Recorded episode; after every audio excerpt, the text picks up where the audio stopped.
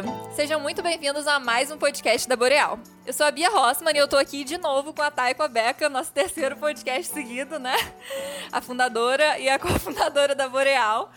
E hoje a gente vai conversar sobre o Jovem Rei, que foi o mais novo livro delas, que lançou semana passada. Tudo bem, meninas? Tudo bem, e você, Bia? Oi, Bia, tudo bem? Mais uma vez a gente, né? Agora praticamente. Todos... Mais uma vez. Os, os, leit... os ouvintes já devem estar tá, puta que pariu. Essas duas meninas de novo. Não aguento mais. Elas não tem mais o que fazer, né? Elas ficam gravando podcast o dia inteiro. É. Não tem mais associado, não tem mais gente, não. Ai, que vergonha. tipo, não tem mais ninguém, vão elas três mesmo. É, mas a gente jura que vai ter. É foda. Ah, mas é ótimo estar aqui com vocês de novo. A gente sempre ri muito juntas. É, sempre termina os podcasts com uma ditadura diferente. Sim, cada dia uma ditadura diferente pra esse mundo. A ditadura gaysista, depois a ditadura poliamorista e agora que ditadura? Vamos ver, chegue no final e você verá. Então, gente, vocês podem contar um pouquinho para mim do porquê de vocês terem escolhido fazer uma releitura de Rei Arthur? Porque a gente gosta muito da história. assim, é o que eu fico pensando, nossa, tinha que dar uma resposta sem mais cabeça, mas é porque realmente a gente gosta muito da história. E achou que ia ficar sensacional, porque a gente vê poucas. Quer dizer, eu nunca vi, pelo menos, nenhuma releitura do Rei Arthur com protagonismo LGBT, ou de poliamor, ou com várias outras coisas que a gente colocou dentro, sabe? Então. A gente precisava fazer o livro pra coleção, e quando a gente pensou em Rei Arthur, a gente falou, cara, é isso. É isso, vai ser Rei Arthur. É porque assim, a gente também viu o Rei Arthur e falou, cara, tem esse triângulo amoroso aqui, né? A gente podia destruir ele, né? É, podia. Então a gente pegou e simplesmente destruiu o triângulo amoroso e fez um poliamor. Acho que um dos motivos principais pra gente bater a, o martelo em Rei Arthur foi isso, sabe? Porque a gente queria desenvolver algo diferente. Quando tava sendo montada a coleção, as meninas estavam conversando lá tal. E a gente não sabe se alguém tinha ideia de fazer um poliamor. Na verdade, acho que tem outra história da coleção que vai ser um poliamor. Uhum. Mas naquele momento, ninguém tava pensando nisso. Aí a gente pegou e falou: não, então a gente vai. Então temos que fazer. Temos que trazer a representatividade poliamorosa aqui. Então, a gente pensou em Barba Negra, a gente pensou em Mulan. E fechou em Rei Arthur, porque é uma história que eu gosto muito. Eu assisti Merlin. E tem aquele Kerbeirinho horroroso em Merlin. Então, também a espada era lei, né? O desenho da Disney. Tem até animes como Fate Zero. Quem leu as nossas entrevistas sabe disso já. Que todas essas releituras fizeram com que a gente quisesse fazer algo diferente. E saiu é, o Jovem Rei. Eu acho que o Rei Arthur tem muito a ver com vocês mesmo, né? Porque além de ser uma história assim celta, que fala muito de paganismo, tem vários símbolos mágicos, ainda é uma história que dava para fazer um poliamor, né? Eu acho que era de Exatamente. todas as histórias assim, tipo, de contos, né? Era a que mais dava para transformar num, num, livro ligado uhum. ao poliamor. Sim, tinha tudo a ver pra, com a gente essa parte de celtas, das, é, dos deuses e tal. É, e então, tipo, é muito a nossa cara. É a nossa Sim. cara. Cara é, da Thaisa, principalmente. E antes vocês queriam fazer Barba Negra, né? Tipo, totalmente. Barba, uhum. barba Negra e Barba Azul. Acho que é. Agora eu não lembro exatamente se era Barba Negra ou Barba Azul, mas acho que era Barba Negra. é, eu acho que Rei Arthur tem mais a ver mesmo. É, e em que releitura, assim, vocês mais se inspiraram para escrever ou vocês não se inspiraram em nenhuma? Porque vocês falaram que, né, algumas tinham alguns pontos que interessaram vocês, mas vocês queriam fazer algo completamente diferente. Teve alguma que vocês acham que tenha mais a ver com a história de vocês? Eu acho que é, a gente repete algumas vezes a frase: a espada é a lei, no livro.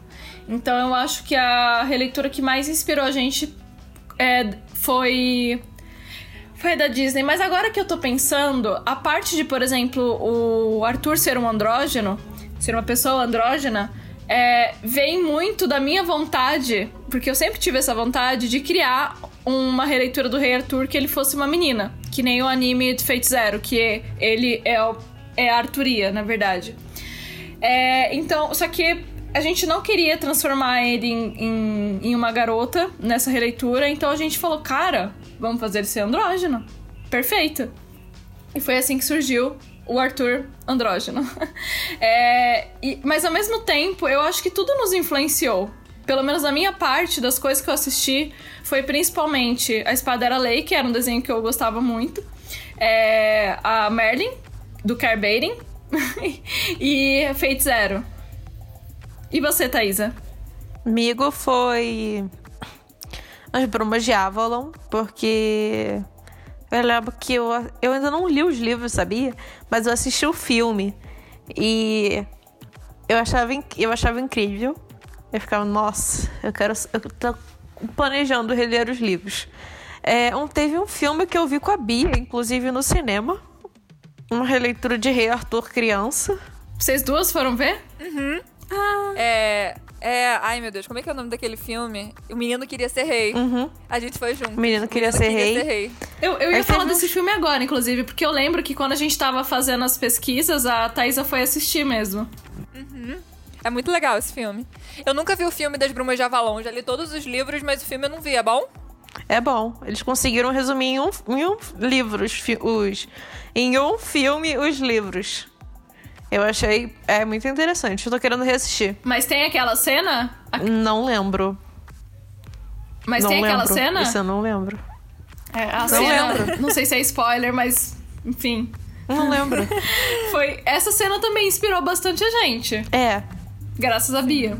É, eu mandei para elas as páginas, só que assim, vamos dizer que as cenas de essas cenas assim mais quentes do livro não são tão bem escritas, né? É, são, é, foi bem ruinzinho, assim. Eu fiquei tipo, é isso? é isso aí? Aí eu sei que o pessoal não gosta muito da Guinevere desse livro, porque ela é meio. É. Sonsa. Cristã demais. É, isso que eu ia falar. Ela é muito fanática. Tem a Espada e a Lei também, que eu. Que eu, que eu que era também meu desenho de infância. E também tem os outros filmes de Rei Arthur que eu e a Rebeca a gente foi assistindo pelo caminho. Tipo, ah, tá passando filme de Rei Arthur na Globo. Tem muito filme, Vamos né? assistir. Agora? Tem um filme de Rei Arthur aleatório na Netflix. Vamos assistir. Não. Não. Ah, tá. eu também, eu também pensei que era agora, gente. Eu já ia falar, meu Deus, que sinal de, do universo foi esse? É. que isso? Não.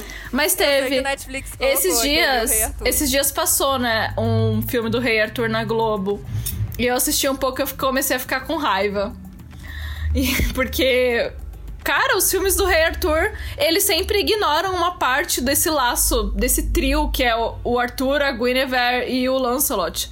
Tá bom que o Lancelot veio depois, né, com o autor francês que escreveu ele, mas cara, por exemplo, o a série nova da Netflix, a Cursed, cara, não fala o final. assim, eu não posso dar spoilers, né, mas que porcaria, sabe? Que porcaria. Sim. Nada a ver com nada os casais. Nada a ver com nada os casais. Eu fiquei muito brava com o casal que se formou ali, porque tem nada a ver sabe? Tudo bem que é, tudo é fanfic e tal, você usa os personagens do jeito que, que vocês quiserem, tanto é que se a pessoa é, quando, tanto é que uh, se você for ler o Jovem Rei, você vai ver que algumas relações foram modificadas. Não posso falar quais, mas então tudo bem, mas cara, o casais totalmente sem noção. E ninguém nunca pensou em fazer um trisal do do trisal que é o trisal lá. Sim. Então, complicado. E, e, normalmente as pessoas também não colocam muitas personagens femininas, né, nas releituras de Rei Arthur. Sim. Porque eu acho que as personagens femininas são muito importantes na história. Sim. É verdade. E elas esquecem. Eu fico, meu Deus. Mas que bom que vocês lembraram. Eu, falo, eu vou até fazer uma pergunta disso depois, mas que bom que vocês lembraram. Eu vou fazer a próxima pergunta, então que eu amei que vocês escreveram o livro em primeira pessoa. Eu achei isso muito legal, porque eu, me, eu consigo me identificar muito mais quando o livro tá em primeira pessoa, porque eu acho que parece que a gente tá ali, não sei, tipo, lendo um diário ou vivendo a vida junto com a pessoa. Então eu achei que ficou muito bom, assim. Eu acho que eu me, consegui me identificar muito mais com o Arthur sendo dessa forma. Para vocês foi mais difícil escrever em primeira pessoa do que em terceira? Olha, você precisa ver o drama que foi isso no início. Mas foi difícil. Foi difícil convencer a Thaisa, viu? Porque se tem uma coisa que ela odeia é narrativa em primeira pessoa. Foi difícil. Ou eu, ou eu odiava. É, vocês normalmente escrevem em terceiro, né? É, a Thaisa não odeia mais, graças a O Jovem Rei. Mas ela detestava. Só que assim, eu comecei a ler um livro, né? Do Bruno Crispim e E tinha uma parte que falava muito como a escolha da, da pessoa que narra é importante. E em Arthur, por ele ser um personagem cinza, uh, seria muito importante que a gente mostrasse o lado de vista, o ponto de vista dele. Então, faria as pessoas se aproximarem mais dele. Ele é um protagonista carismático, muito carismático, só que vai ter atitudes dele que você vai concordar e vai ter atitudes dele que você não vai concordar. Talvez as pessoas odeiem ele ou não odeiem. Então, é um personagem que foi criado para ser assim. Só que a terceira pessoa, nesse caso, afastaria muito. É, a gente queria focar na, na, na, no interno dele, vendo o mundo ao redor. Então a, terceira, a primeira pessoa foi a escolha perfeita. E além da primeira pessoa, a história também é contada no presente. O que também aproxima mais ainda. Porque uma coisa que a gente percebe é que as, uh, os clássicos da literatura brasileira, eles são sempre narrados em terceira pessoa, do passado, porque tem muito a ver como, como eles viam isso naquela época. A, ultimamente, atualmente, a, a, a informação vem em um estalo. A gente é a gente é bombardeado por informações a todo momento e o tempo hoje em dia é vida. Então, é, eu acho que a gente tem que mudar um pouco a forma que a gente escreve, sabe? Que os autores escrevem. E eu aprendi muito com isso com o Bruno Crispim, que é nosso é, mentor de escrita, e ele fala exatamente isso, que uh, as narrativas hoje elas têm que se adaptar ao novo ao, ao século XXI. A gente tá vivendo em outra época. Eu mudei muito a minha forma de ver a literatura e de escrever por conta desse livro. E, a, e acabei trazendo, puxando a Thaisa junto comigo. Foi difícil. Foi difícil é, por... trazer ela. Mas eu consegui. É, parecia que vocês sempre escreviam na primeira pessoa, porque ficou ótimo. Não parece que foi, assim, uma das primeiras experiências de vocês escrevendo em primeira pessoa. Nossa, parece puta elogio. É... Não, tá vendo, Thaisa? Escrevam mais. Ah, a gente tá. ah, não sei que, não sei que se alguém acompanha o Quarto Gatilho, mas a nova versão de Quarto Gatilho tá sendo em primeira pessoa na visão do Léo. Uhum. Ficou Exatamente. muito melhor. tá, tá muito, muito melhor. Incrível. É muito bom ser assim mesmo. Quando a gente. A gente consegue... Pode falar. Não, eu, eu, acho que a gente só consegue entender realmente o personagem como um todo quando ele mesmo tá contando, né? Que aí é o ponto de vista dele sobre as coisas. É, tem que ser um personagem bom, porque se for um personagem chato, você fica lendo. Terceira. Que... Nossa, você fica querendo morrer, tipo, meu Deus do céu, que mosca uhum. morta. Não, tem é que verdade. ser um personagem que tenha alguma... Tem que ser um personagem que tenha muitas peculiaridades. É verdade. E como foi o processo de escrita? Foi difícil, assim, criar um arco envolvendo tantos personagens diferentes, tantas formas de representatividade, trazer as problemáticas das gangues de Nova Eldorado e ainda associar com o enredo das lendas arturianas? Tudo isso numa história só? Nossa, quanta pergunta. Só de você perguntar cansou, né? olha, olha o tanto de coisa. Vocês acham que foi cansativo ou não? chorei muito, gente. Ai, chorei muito escrevendo esse livro. A gente teve altas DR. É, nossa. Escrever em dupla é legal, mas às vezes é foda. Mas no final é gratificante. Tudo no final, tudo na vida tem os dois lados, né? Nada é não tanto ao céu, não tanto à terra. Uhum. Sim. Se for bom demais, você tiveram que fazer. Pois é. Vocês tiveram que fazer muita pesquisa também, né? Porque esse universo tem tantos símbolos mágicos, tantas coisas. Eu vi que vocês escreveram algumas coisas, assim, umas profecias, como se fosse uma, é, uma poesia, assim, tudo rimando bonitinho. Vocês tiveram que fazer muita pesquisa para isso? Vocês usaram mais inspiração de vocês? Como é que foi? Ah, eu acho que a gente foi na, na sorte, assim, né? Vamos fazer uma, um poema aqui, vamos. e aí a gente escreveu. É muito no feeling. É muito no feeling. Mas assim, teve bastante pesquisa. Porque, assim, eu sempre gostei das lendas arturianas, por exemplo, e a Thaisa também. Só que a gente não sabia que, por exemplo, não tinha um original. Eu fui pesquisar, a gente foi pesquisar e viu, é. Como assim? Cadê? Cadê o livro original disso aqui? Não tem. Aí a gente. Muita, coi muita gente sabe das histórias do Rei Arthur sem nem ter pesquisado muito. Uhum. Porque acho que ficou uma coisa meio que no inconsciente coletivo da cultura pop ocidental, sabe? Uhum. Todo, todo mundo conhece a lenda do Rei Arthur. É tipo, todo mundo conhece a música da Natasha do Capital Inicial. É umas coisas assim que todos sabem, todos conhecem, não sabem como nem porquê, mas você sabe É. que existe. A gente preferiu pesquisar as lendas ah, que todo mundo conhece. Tipo, pegou elementos que já tá no imaginário coletivo. A gente trabalhou com isso, principalmente. E trouxe algumas coisas, algumas curiosidades aos pouquinhos de, de coisas que talvez os outros não conheçam. Tipo, a a- o nome da espada Excalibur. Que não é Excalibur. É Cald, não sei como dizer aquilo, não. Mas a gente coloca lá no texto. Isso. Eu achei isso muito legal. Eu acho que. Assim, eu gostei muito que além de vocês contarem a história, vocês explicaram várias coisas, né? Vocês sempre explicavam o que era o que, o que era o Santo Graal, o que era o Triquetra, o que era. Eu fiquei, cara, que legal. Vocês explicando, assim, como se fosse um, tipo, não um dicionário, né? Porque ficou, assim, muito dinâmico, mas a gente aprendendo, assim, essas coisas celtas e místicas durante a história. É, inclusive, né, tá tão no inconsciente coletivo que eu lembro que eu tive um professor na faculdade que o sobrenome dele era Camelot. Eu não tinha lido nenhum livro, assim, Sério? ao universo do Rei Arthur. É, e eu fiquei assim, engraçado. Eu acho que esse nome é alguma coisa assim, da Inglaterra, alguma coisa que- de algum conto, alguma coisa, eu não sei o que que é. Aí depois que eu fui ver, eu falei, caramba, é, da, é do Rei Arthur e eu não sei nem como eu sabia nessa época. Pra você ver. É tão uma coisa que tá. E olha, pra você ter uma ideia, né? É uma coisa da Inglaterra. Uma lenda... É uma lenda da Inglaterra. E a gente no Brasil aqui conhece. É, quando a gente divulgou é, o Jovem Rei, a gente fica chamando de Arthur, porque é mais fácil, mas o Jovem Rei. Teve até pessoas que falaram, é, tipo assim, nossa, uma lenda arturiana que se passa na América Latina. Tipo, nunca, nunca, nunca teve. Caramba! E realmente, nunca teve.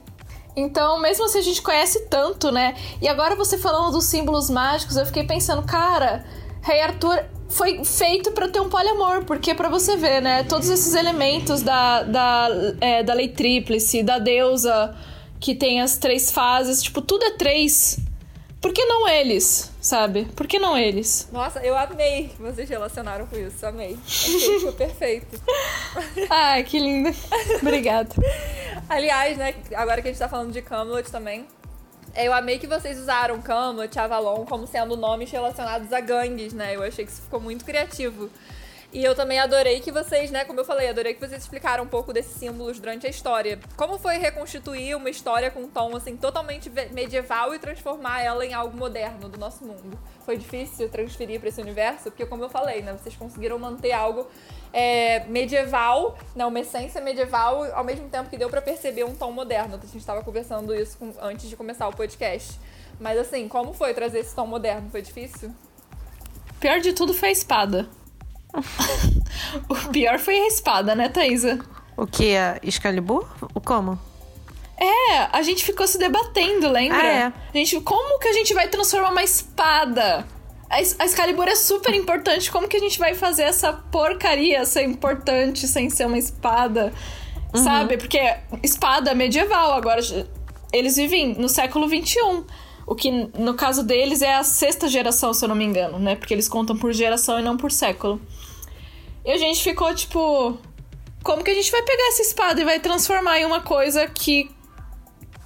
válida no século XXI? E aí a gente pensou naqueles guarda-chuvas da Liberdade. Não sei se vocês conhecem, mas na Liberdade tem os guarda-chuvas que tem formato de espada. Muito legal, sempre quis ter. A gente ficou, cara, vamos fazer um negócio assim, vamos fazer Excalibur ver um guarda-chuva que não sei o que, sei o que lá. Não deu certo. Quem lê vai ver que não deu certo. A gente teve que achar outra solução. A solução ficou muito legal, tá, gente? É, pode continuar respondendo, Thaisa, só eu tô falando. É, no caso, a, Avalon, ela é um- uma parte da guarda real. Ela não é bem, ela não é uma gangue. A Camelot é. É a Camelot que a gente pensou, cara, eles são. Na lenda original, eles são cavaleiros. Vamos, o que, que a gente pode substituir para o cavalo? Vamos colocar uma moto.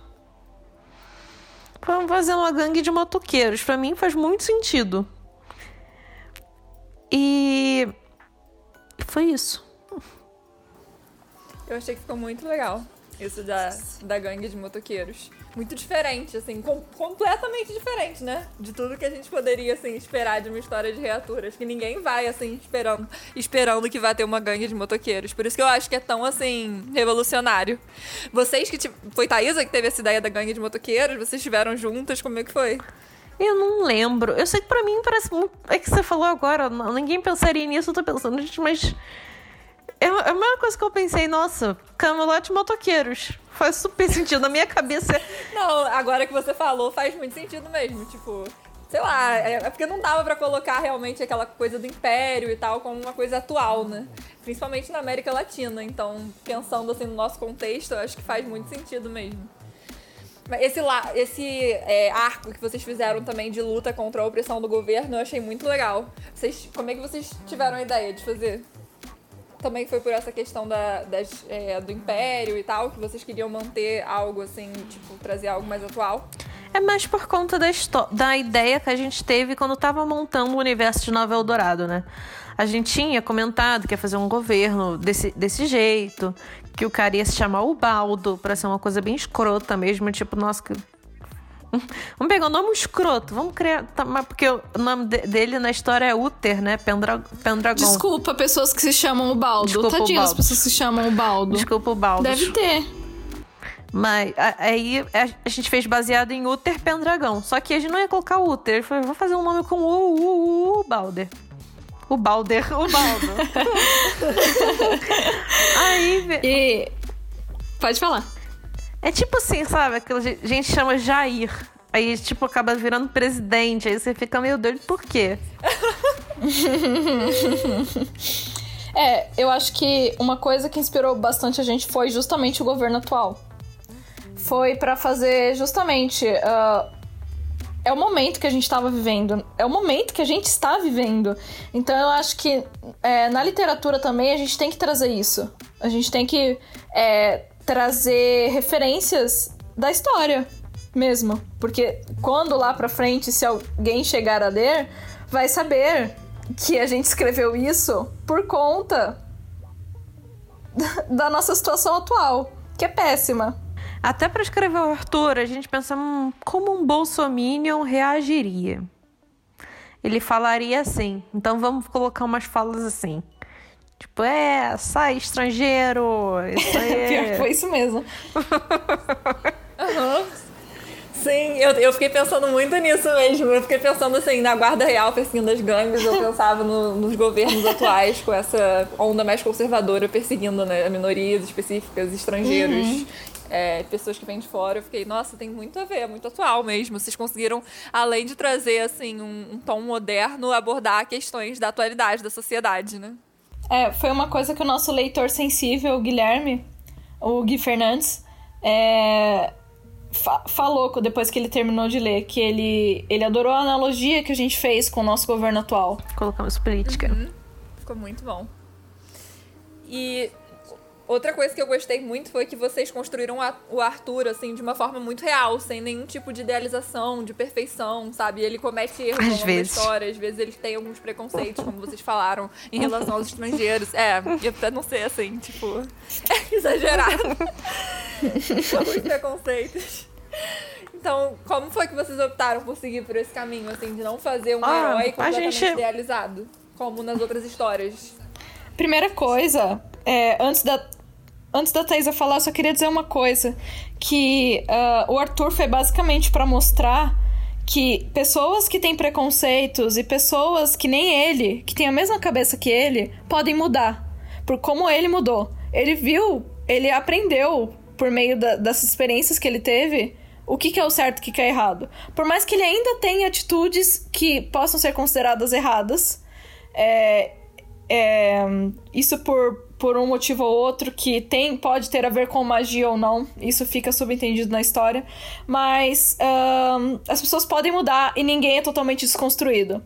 A nossa intenção não era fazer um, um, um personagem que fosse o ideal perfeito, perfeito, tudo porque não é assim que funciona. As pessoas têm defeitos, as pessoas não são 100% desconstruídas, a gente está em constante evolução e aprendizado. Eu, de, eu, de 15 anos, nossa, Sim. o que, que eu pensava? Meu Deus, eu tava lá votando no Aécio, gente. Votando não, porque eu não podia votar, mas tava lá defendendo. Puta que pariu, sabe? A Rebeca bloqueava pessoas porque, Ah, que não porque votavam, as pessoas votavam não no PT, meu Deus do céu. Ai, ai, que vergonha, no céu do céu, meu Deus, meu Deus, meu Deus. Então, tipo assim, sabe? É uma coisa que o Arthur. Ele, ele olha pra ele do passado e fala: Meu Deus, que bosta que eu pensava. Puta que É pariu. bem aquela coisa, né? Antes de cancelar as pessoas, a gente tem que ver que todo mundo erra. E a pessoa pode mudar.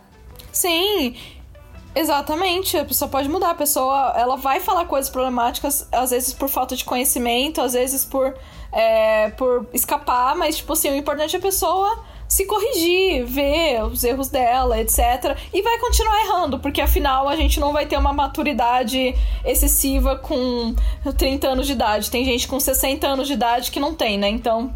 Ah, ninguém vai ser perfeito a vida Se toda. fosse muito militudo também, apareceu um, um protagonista esquerdomacho. Eu. Não. Eu, a gente detesta, a gente. Nossa, a gente detesta, tipo. Ah, eu ia falar uma livre. coisa aqui que eu nem posso falar, então melhor não falar, mas a gente Militância detesta do nada no personagem. texto, sabe? A Teisa sabe o que, que eu ia falar. Você sabe, né? É. Sim. Tô, com- tô, tô com isso na Pode- ponta da língua também. É melhor deixar você falar sobre isso.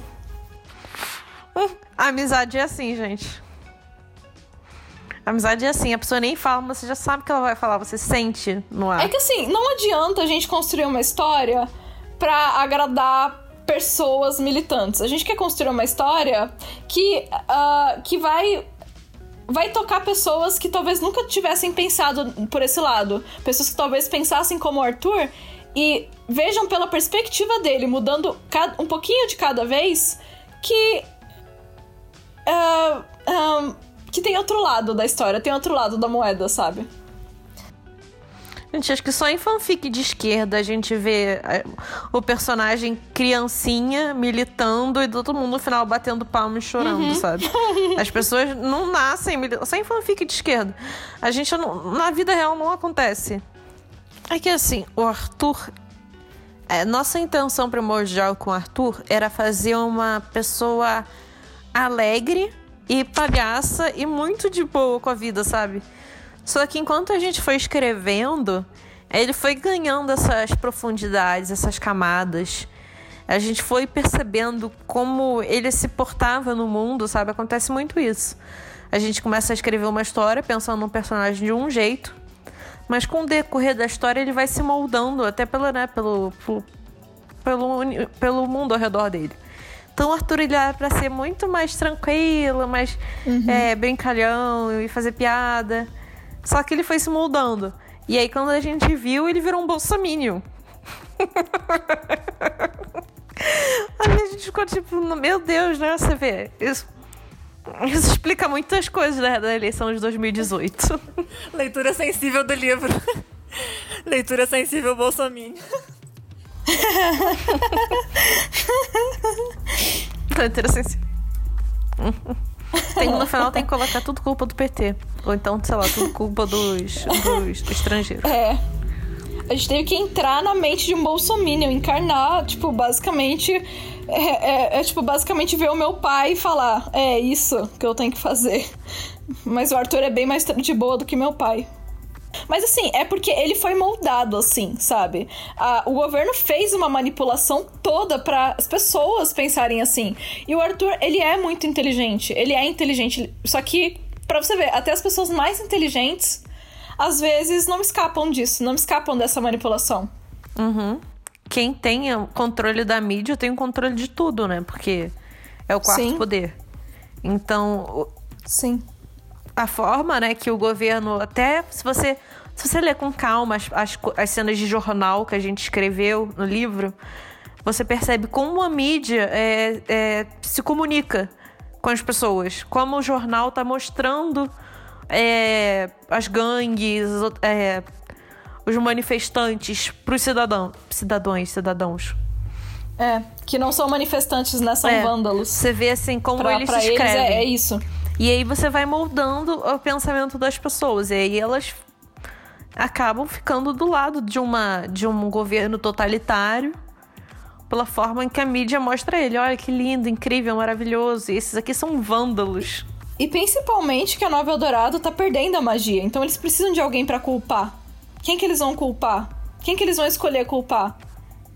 O que, que é mais benéfico para eles? Não é muito diferente do que acontece aqui, entende? Porque quem que eles escolheram culpar por todos os problemas que o país tem?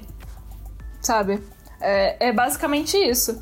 Só que voltando ao Arthur, tipo, é, ele se vocês forem avaliar, se vocês forem ler com muita calma, vocês vão pegar coisas que ele diz na narração mesmo, não precisa nem ser na fala, que você percebe o quão problemático quão problemático é as coisas. Por exemplo, eu não sei se isso se enquadra em spoiler, mas quando ele chama a Guinevere, ele fala menina, garota. Ele nunca fala mulher. A minha menina, ele sempre fala minha. Ele tem muito essa coisa de posse. Minha espada, minha Guinevere. Então, esses são pequenos detalhes, sabe, que você vai pescando. Não foi, não foi tipo sem querer. Foram colocados propositalmente ali, para você ver o quão a cabeça dele, tipo, é tipo egocêntrica e Problemática. problemática. É, como que foi escrever os plot twists da história? Foi muito difícil? Porque a história começou a seguir um rumo e mudou pra outro completamente diferente, né? Vocês já, já tiveram essa ideia desde o começo? O Iago ajudou? Como é que foi? Que assim, não é história nossa se não tiver plot twist, né? A gente gosta. Sim. A gente gosta. E a gente, a gente fez o resumo da história do início ao fim, né? A gente montou a famosa escaleta. Então, tudo a gente já tinha uma noção. O Iago, o Iago ajudou, mas numa parte que ele falou: hum, essa relação do personagem tal com o personagem tal tá estranha. Vocês poderiam ter feito assim. E a gente, nossa mente explodiu e falou: é isso. Vamos fazer assim. Ai, vai dar muito trabalho. muita dor. Tudo bem. o que, que pode fazer, né? Com muito... Dá trabalho, né? Mas vai ficar melhor. Então é isso. Aí. Aí. Ai, meu Deus, eu esqueci o que eu tava falando. Dos plot twists. Ah, é. E é, então os plot twists a gente, a gente já tinha criado tudo, as estruturas, o que, as coisas que iam acontecer. É, a famosa cena do lago, que pedem tanto pra gente falar, a gente já tinha organizado. Você deve saber qual que eu tô falando.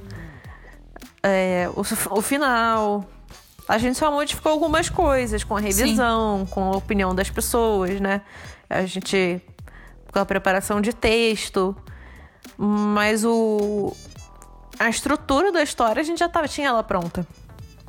Mas teve uma coisa no final que a gente só pegou no meio da história. Não tava, tipo, planejado. Mesmo a gente fazendo a escaleta, mesmo a gente fazendo tintim por tintim lá, todos os tópicos, teve ainda coisa que, tipo, surgiu no meio. Foi pá. E depois, depois que a gente acabar a gravação, a gente te fala o que, que foi. Que a gente não pode falar aqui, mas... Até eu tô, não tô ah, lembrando o que, que é, tô pensando, meu Deus, o que, o que, que é isso? Eu achei legal que vocês falaram que vocês pensaram no final, assim, antes. Eu nunca pensei que a pessoa já soubesse, assim, como ia ser o final antes de escrever a história toda. Às vezes, tipo assim, falam que o certo é esse, sabe? Você pensando nisso, meio e fim. Às vezes, a gente tem umas histórias que a gente não sabe bem qual vai ser o final, mas a gente sabe o, o início e o meio.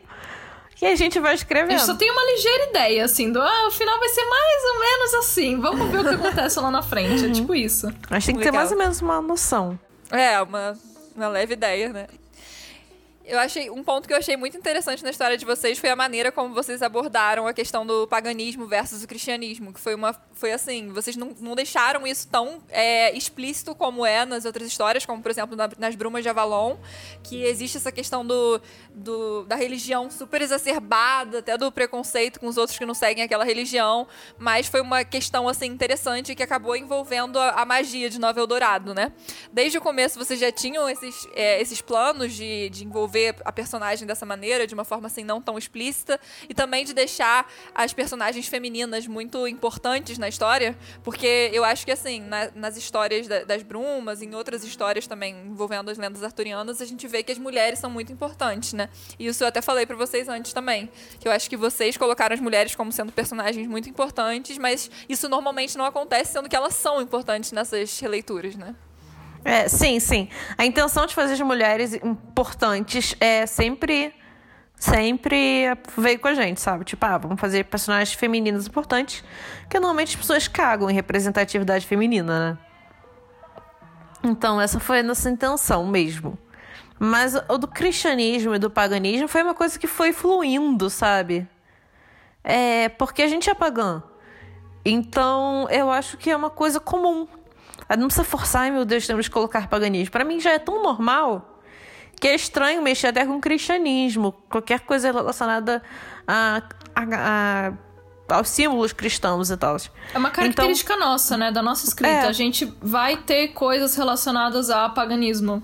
Independente da Sim. história. Vai ter. Mesmo que esteja muito bem entre linhas, vai ter coisas de paganismo. A única coisa que a gente definiu, assim, que a gente sabia, é, era que a Guinevere ia ser cristã. Porque, afinal, é da, é da personagem. Sim. Uhum.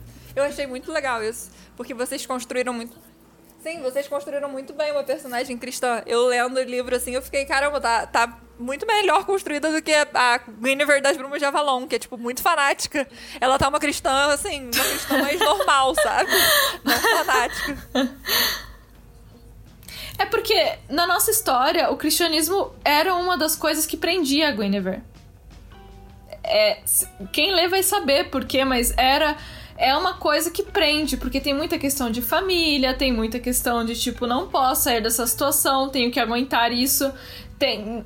E, e a, o paganismo veio como uma forma de libertação. Foi uma forma total de libertação. De muitas coisas envolvendo a história, não só a personagem em questão. Uhum. Sim, eu achei isso muito legal. E outra coisa sobre as personagens femininas, né, é que a Merlin vocês também fizeram como sendo uma mulher e autista, né, na história. É, e essa representatividade feminina foi muito bem construída e a personagem autista também foi muito bem construída. Dava para perceber desde o começo. Tanto que antes de eu saber que ela era autista, eu perguntei para vocês, né? Se ela era e vocês sim. É verdade. Ela, eu fiquei, cara, tá perfeito. Como foi? Eu acho que todos os leitores perceberam. Sim, como foi Todos os leitores um que. Foi difícil? Com a ajuda do Iago, nada é impossível. É verdade. Isso, isso, foi crédito muito do nosso editor, porque ele era psicólogo, né? E a gente escreveu a Merlin, no começo ela não era autista. A gente tinha planos de fazer outro personagem autista. Mas aí o Iago leu, e quando ele leu, ele notou traços dela. Uhum. Tipo, basicamente a personagem nasceu autista, mesmo a gente não fazendo assim. E ele notou traços, traços dela autistas e só destacou. E a gente construiu ela da melhor forma que a gente pôde, assim. A uhum. gente foi melhorando e tal, algumas coisas, deixando ela mais como. Como seria melhor para representar, né? Fazer uma representatividade. Ficou muito, muito bem construída mesmo. E ficou uma autista mais assim, síndrome de Asperger, né? Porque ela se comunica, ela só é assim, meio. Tem aquele jeito assim diferente dos autistas. É, é, é tem níveis e níveis de autismo, né? Então sim, a gente sim. trabalhou em um. Tá no deles. espectro uhum. autista. Ficou muito legal. E como vocês decidiram colocar o Lancelot como personagem deficiente auditivo na história? Vocês, desde o começo, já queriam colocar representatividade de PCD?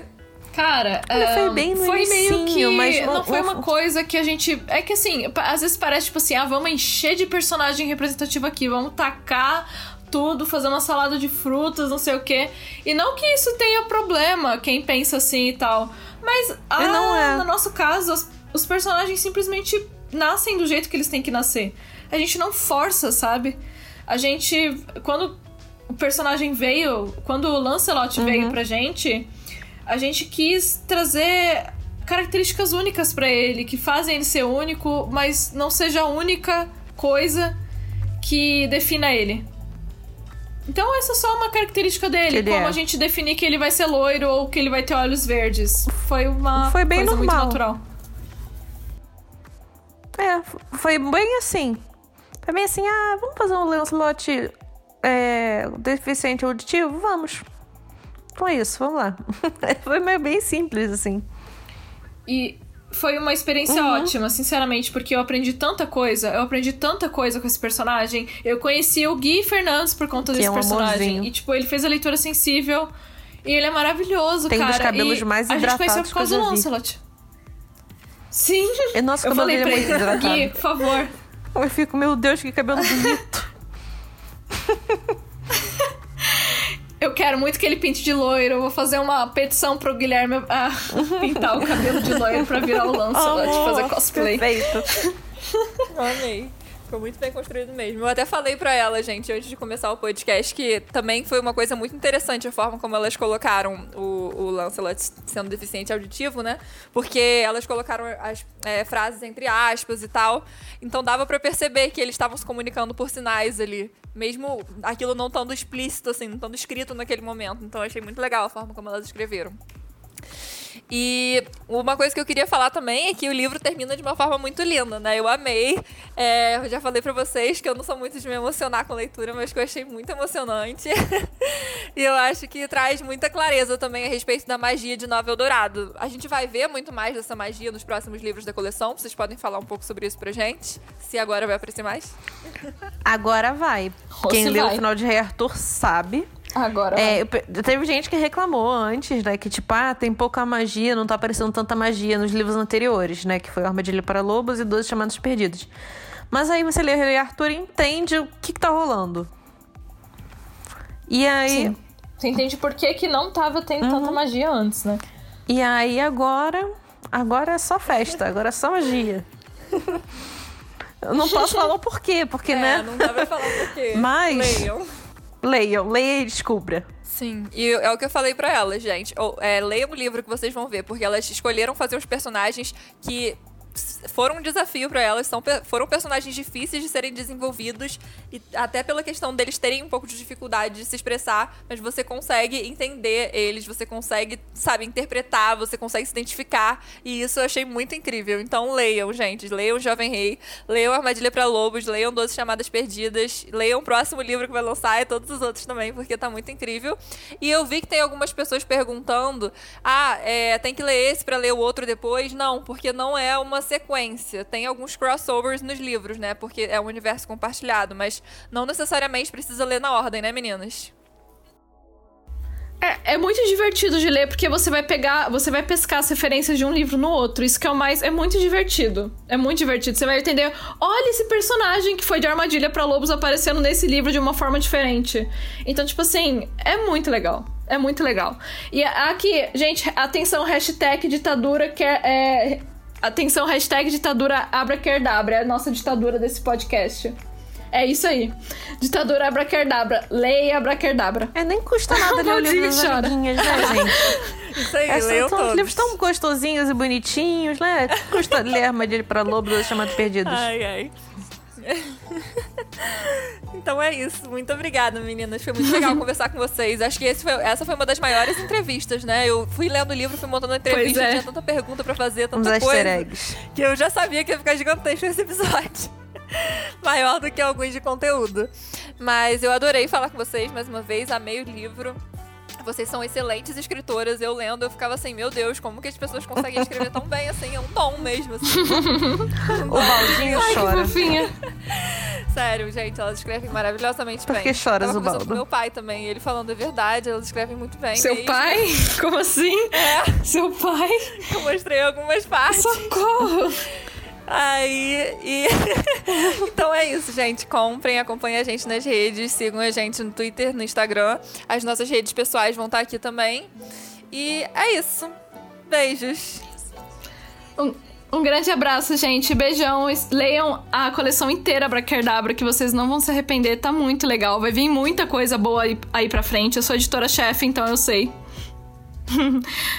então, obrigada é, por vocês terem escutado e por quem tanto apoia a gente. A gente recebe mensagem de carinho, assim, muita coisa, muita coisa. Gente que agradece por a gente ter criado a associação, que agradece por a gente ter feito essas histórias. Então, tipo, obrigada de verdade, gente, por todo o gente. apoio. É isso. É isso. Beijo, gente. Beijos. Tchau, tchau. Até. Até a próxima.